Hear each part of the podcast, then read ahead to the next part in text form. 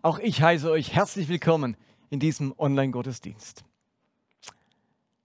Heute geht es um einen ganz zentralen Begriff, der in allen Religionen, besonders auch im Judentum und im Christentum, eine zentrale Rolle spielt, nämlich der Begriff heilig oder Heiligkeit. Gott ist heilig und darum sollen auch die Gläubigen heilig sein.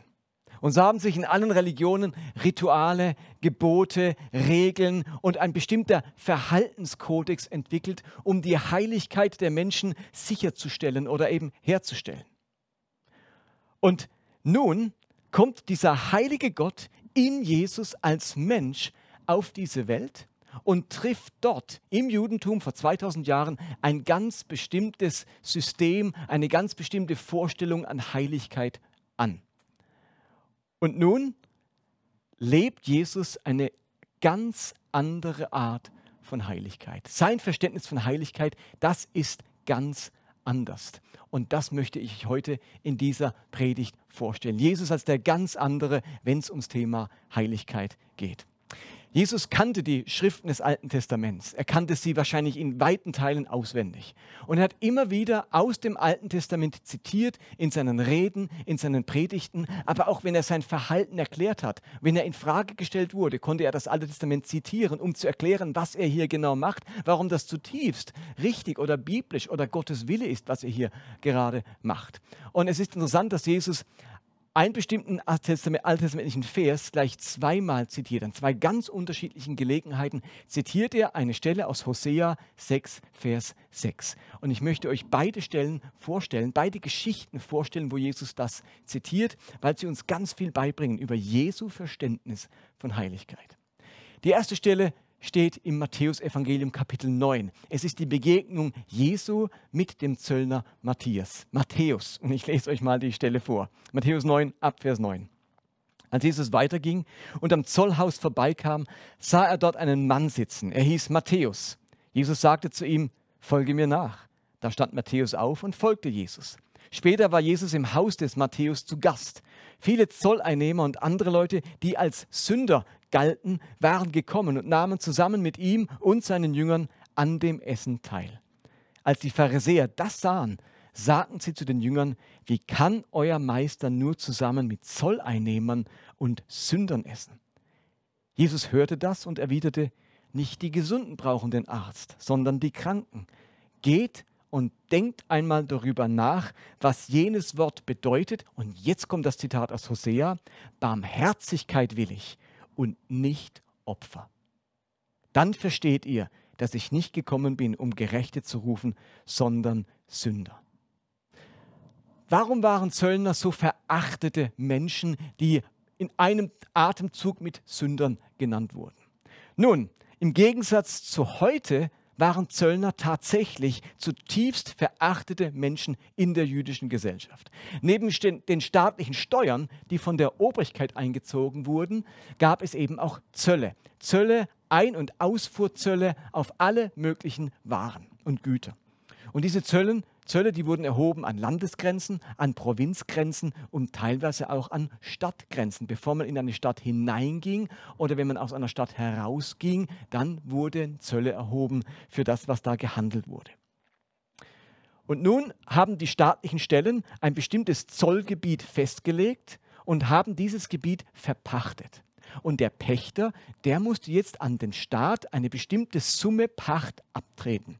Und diese Pacht hat er versucht, durch die Zölle wieder hereinzubekommen. Wenn die Zölle, die er eingenommen hat, die Pacht überstiegen hat, dann hat er Gewinn gemacht. Wenn er weniger Zoll eingenommen hat, wie die Pacht war, hat er Minus gemacht.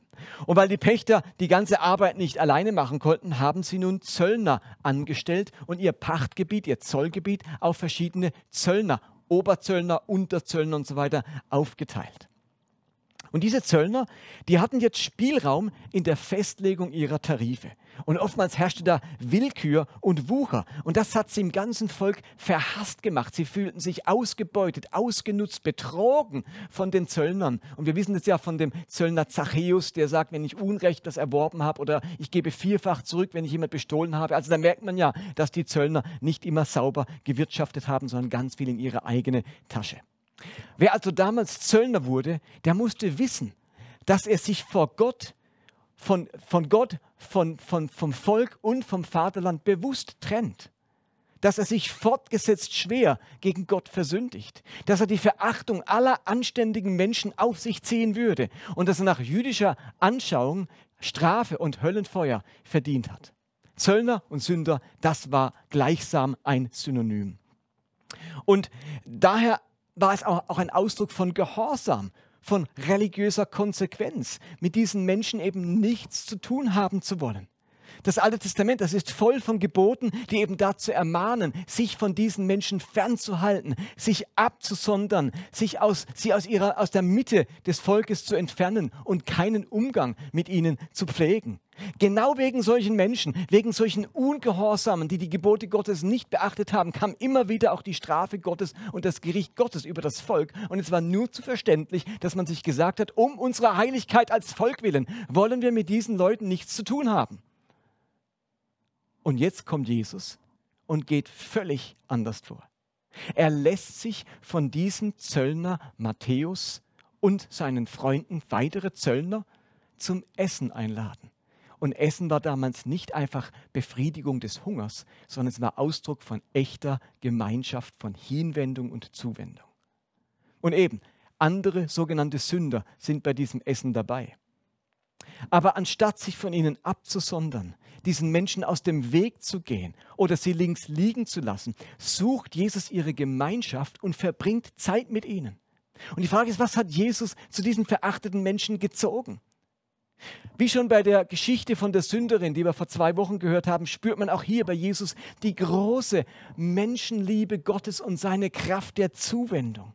Nicht umsonst wird das Kommen Jesu mit den Worten eingeleitet im Johannesevangelium. So sehr hat Gott die Welt geliebt, dass er seinen eigenen Sohn gab, damit alle, die an ihn glauben, nicht verloren gehen, sondern das ewige Leben haben.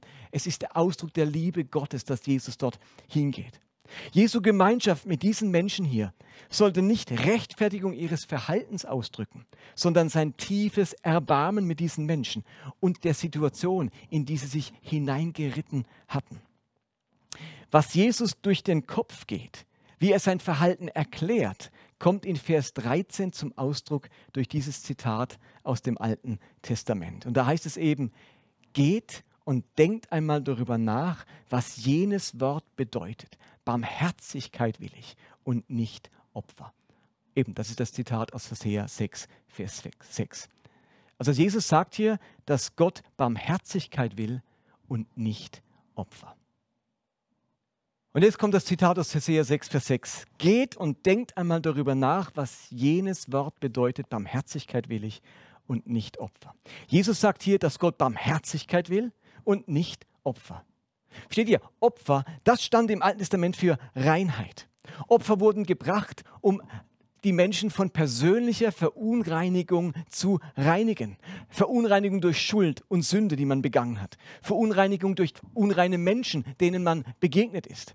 Verunreinigung durch unreine Gegenstände, die man berührt hat. Verunreinigung durch Ausfluss am Körper, den man hatte. Oder Verunreinigung durch Tote, die, mit denen man in Berührung kam. Und nun hat das Alte Testament eine ungeheuer ausführliche Opfertheologie entwickelt.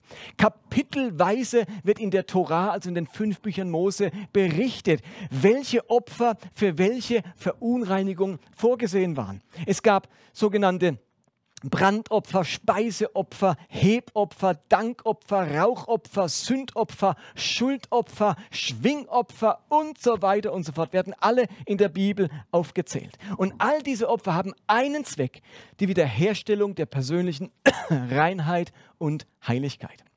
Also diese Opfer, die dienten meiner persönlichen Frömmigkeit. Sie sind Instrument der persönlichen Heiligung. Ich werde durch diese Opfer heilig. Ich werde wieder wohlgefällig. Ich werde wieder rein. Jetzt kann ich wieder vor Gott treten und ihm dienen.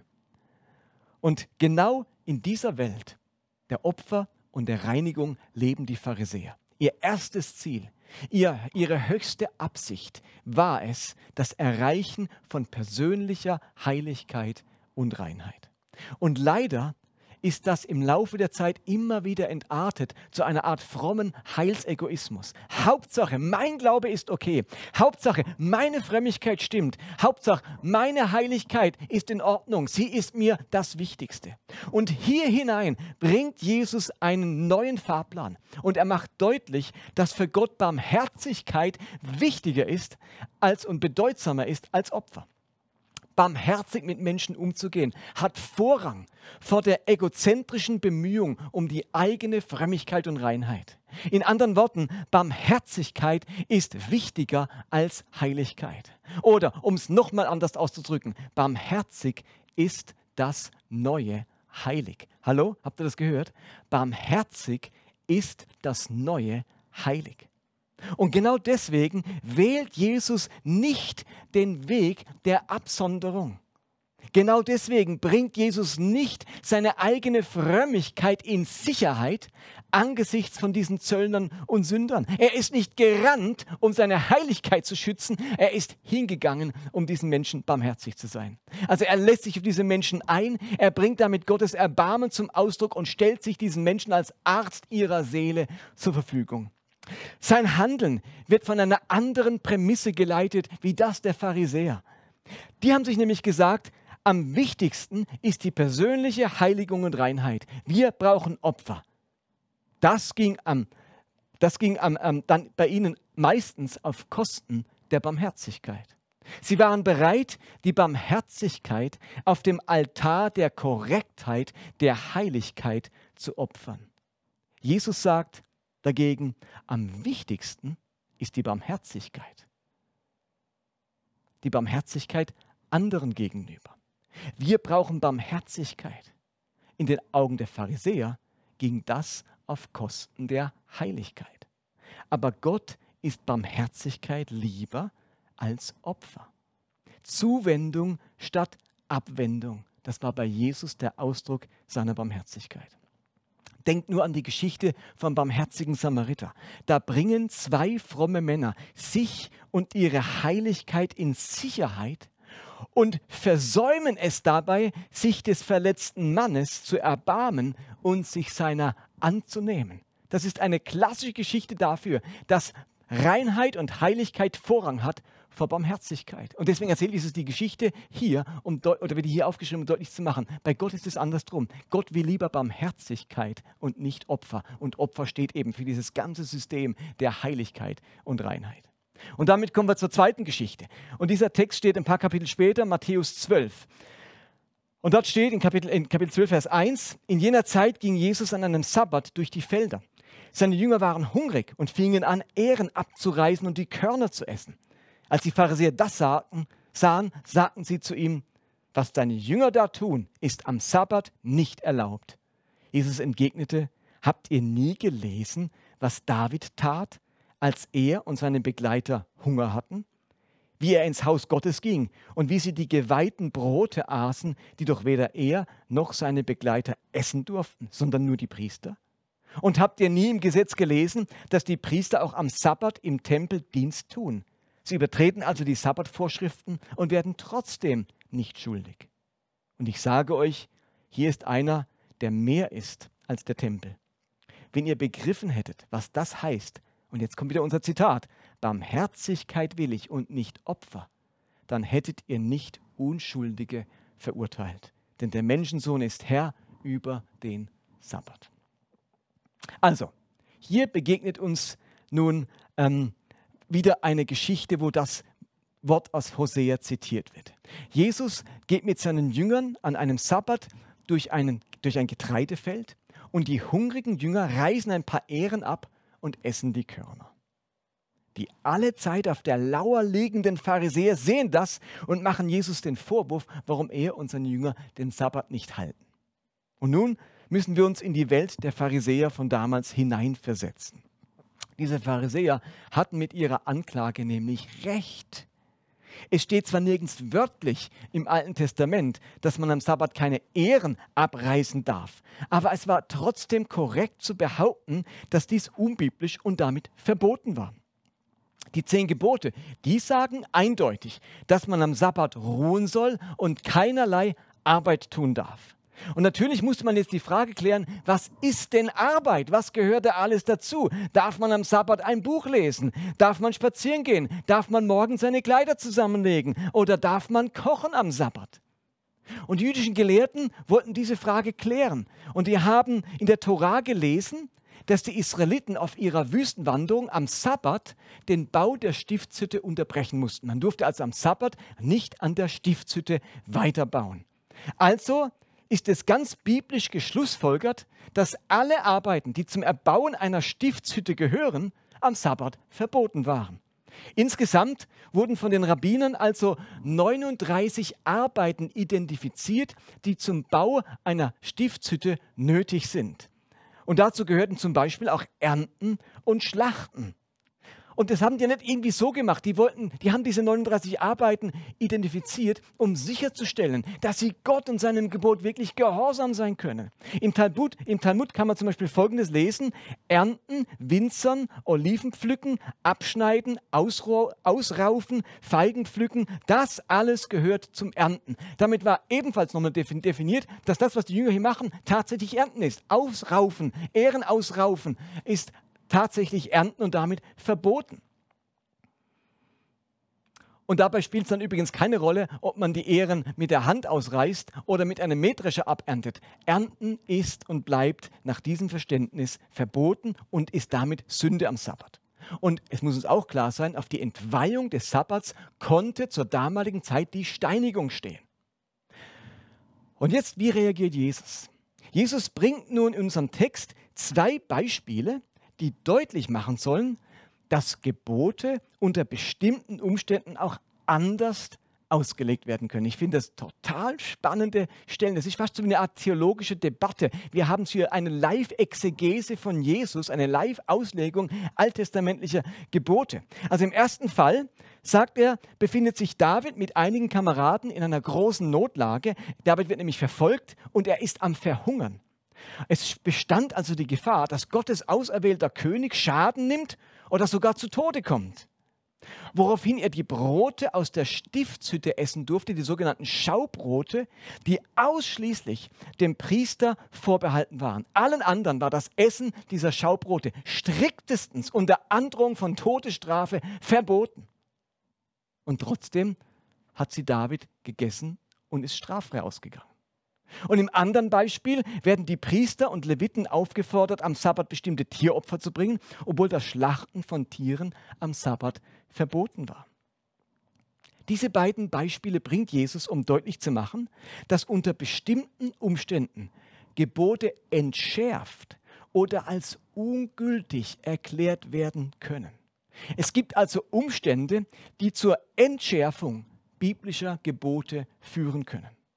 Und Jesus hat das in seinen Reden immer wieder getan. Er hat sogar zweierlei getan in seinen Reden. Also Reden. Also bestimmte Gebote hat Jesus entschärft.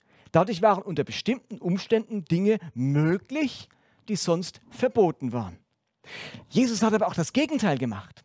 Er hat verschiedene Gebote auch verschärft. Dinge, die eigentlich erlaubt waren, gehörten plötzlich nach seinen Aussagen zur Kategorie des Verbotenen.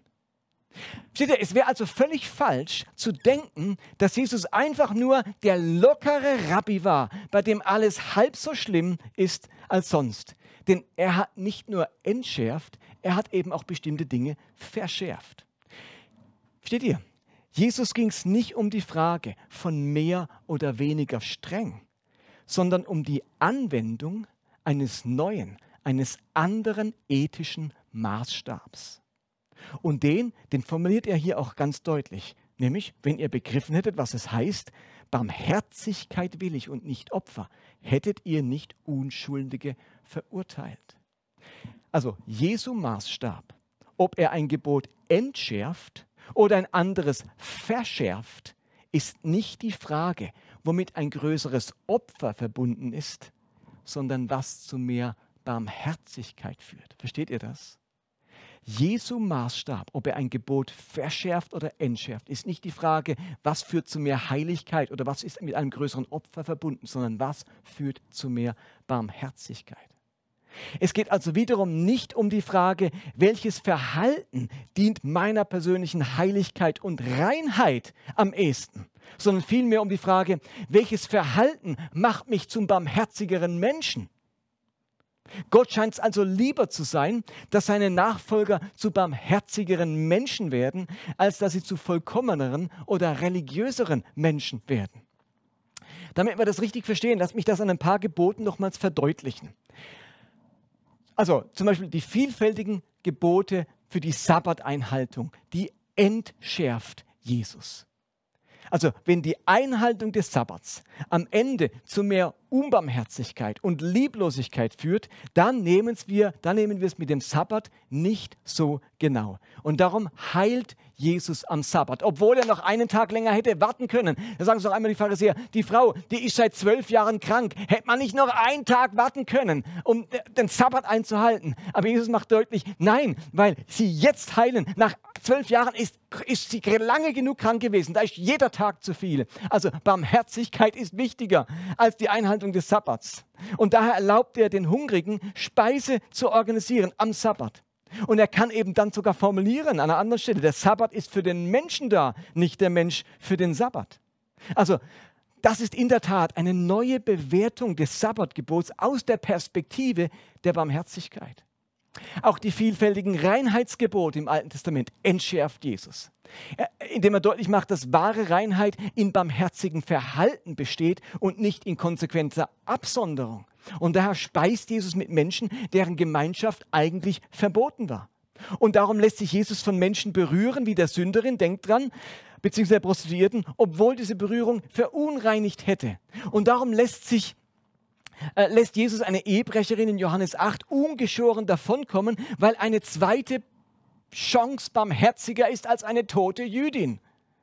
Und die Speisegebote hat Jesus entschärft und hat alle Speisen für rein erklärt. Nun durfte man essen, was Gott geschaffen hatte und dankbar dafür sein. Also Jesus entschärft Gebote um der Barmherzigkeit willen. Und gerade bei den Speisegeboten, da kann Paulus diese Freiheit zum Essen später wieder einschränken und ein Speisegebot wieder verschärfen. In Römer 14 verschärft Paulus wiederum die Speisegebote. Nämlich warum? Weil mein Essen für andere zum Anstoß wird und zur Überforderung wird. Und am Ende geht es hier wiederum nur um die Frage der Barmherzigkeit. Also Paulus verschärft die Speisegebote in Rom wieder, weil das Essen für gewisse Leute zum Anstoß wurde, sie in Versuchung geführt hat, ihren Glauben ähm, beschädigt hat. Und dann sagt er, sorry, dann essen wir in Zukunft ähm, nicht mehr Fleisch, sondern nur noch Gemüse, weil das andere in Versuchung führt. Das ist nicht liebevoll. Also hier ist wiederum die Verschärfung aus der gleichen Motivation geschehen, um der Liebe, um der Barmherzigkeit willen und nicht wegen irgendeinem Reinheitsgebot oder einem Sabbatgebot oder einem Speisegebot. Also Jesu Maßstab für die Entschärfung von Geboten ist immer die Frage, was ist das Barmherzigere, was ist das Liebevollere. Aber mit dem genau gleichen Maßstab kann Jesus die Gebote auch verschärfen. Auch hierzu noch zwei Beispiele. In der Bergpredigt verschärft Jesus das Tötungsgebot. Ist euch das bewusst? Jetzt hat man sogar schon getötet, wenn man seinen Mitmenschen beleidigt oder verurteilt. In meinem Zorn respektvoll zu bleiben, das verlangt eben die Barmherzigkeit. Und darum reicht es nicht, sich nur von physischer Gewalt zurückzuhalten. Und in der Bergpredigt verschärft Jesus ebenfalls das Ehebruchsverbot. Jetzt hat man schon die Ehe gebrochen, wenn man als verheirateter Mensch einen anderen Menschen sexuell begehrt. Die Ehe nimmt eben nicht erst dann Schaden, wenn ich mit einem anderen Menschen im Bett war, sondern bereits dann, wenn mein Herz und meine Gedanken eine emotionale Affäre beginnen. Jesus bringt hier eine ganz große Veränderung. Hier wurde etwas anders, als es zuvor geglaubt und gelebt wurde. Seine Ethik, Jesu Ethik, ihr Lieben, die wird nicht zuerst bestimmt von der Frage, was der persönlichen Heiligkeit und Reinheit dient. Das war der Fahrplan im Alten Testament. Der Leitgedanke dort war, wie nimmt meine Heiligkeit am wenigsten Schaden? Und daraus wurden die alttestamentlichen Gebote abgeleitet. Heiligkeit zeigt sich dann vor allem in der Absonderung, in der Abwendung. Jesu Ethik dagegen, die wird bestimmt von der Frage, was der Barmherzigkeit untereinander am meisten dient. Der Leitgedanke bei Jesus ist, wie nimmt mein Nächster, mein Gegenüber oder sogar mein Feind am wenigsten Schaden? Und daraus hat Jesus seine Gebote abgeleitet. Heiligkeit zeigt sich in barmherziger Hinwendung und Zuwendung. Und die Folge davon ist, dass wir bestimmte Dinge nicht mehr als Sünde betrachten, die im Alten Testament noch als Sünde angesehen wurden. Kochen und heilen am Sabbat, bestimmte Speisen essen und die, den Ehebrechern eine zweite Chance geben, das ist eben das Neue. Und dafür erkennen wir andere Dinge als Sünde, die wir vielleicht vorher überhaupt nicht auf dem Radar und auf dem Horizont hatten. Vielleicht haben wir heute tatsächlich eine etwas andere, entschärfte Sexualmoral, als das die Menschen früher oder zur Zeit des Alten Testaments hatten. Das ist möglich. Dafür legen wir heute vielleicht mehr Wert, wie wir mit unserem Geld umgehen oder ob unsere Art zu konsumieren andere Menschen auf dieser Welt schädigt. Und für mich, ihr Lieben, ist das keine Verwässerung der biblischen Botschaft, sondern vielmehr die Anwendung dieses Verses, dieses neuen Fahrplans auf unser Leben. Geht und denkt einmal darüber nach, was jenes Wort bedeutet. Barmherzigkeit will ich und nicht Opfer. Und im Jakobusbrief wird das Ganze nochmal sehr deutlich auf den Punkt gebracht, wenn Jakobus schreibt in Kapitel 2, Vers 13, wer selbst kein Erbarmen gehabt hat, über den wird auch Gott erbarmungslos Gericht halten. Wenn aber jemand barmherzig war, dann gilt, das Erbarmen triumphiert über das Gericht. Ihr Lieben, Barmherzigkeit triumphiert über das Gericht. Barmherzigkeit triumphiert. Barmherzigkeit gewinnt. Barmherzigkeit hat das letzte Wort. Kein Mensch braucht Angst vor dem Gericht zu haben wenn er barmherzig gelebt hat, sagt diese Stelle. Gericht ergeht nur über die Menschen, die erbarmungslos waren, die ohne Barmherzigkeit gelebt, gedacht und gehandelt haben. Ihr Lieben, das ist die Ethik Jesu. Das ist die Überschrift über das neue Zeitalter, das mit ihm angebrochen ist. Barmherzigkeit hat das letzte Wort. Barmherzigkeit triumphiert. Barmherzig ist das neue Heilig. Barmherzigkeit ist wahre Vollkommenheit. Amen.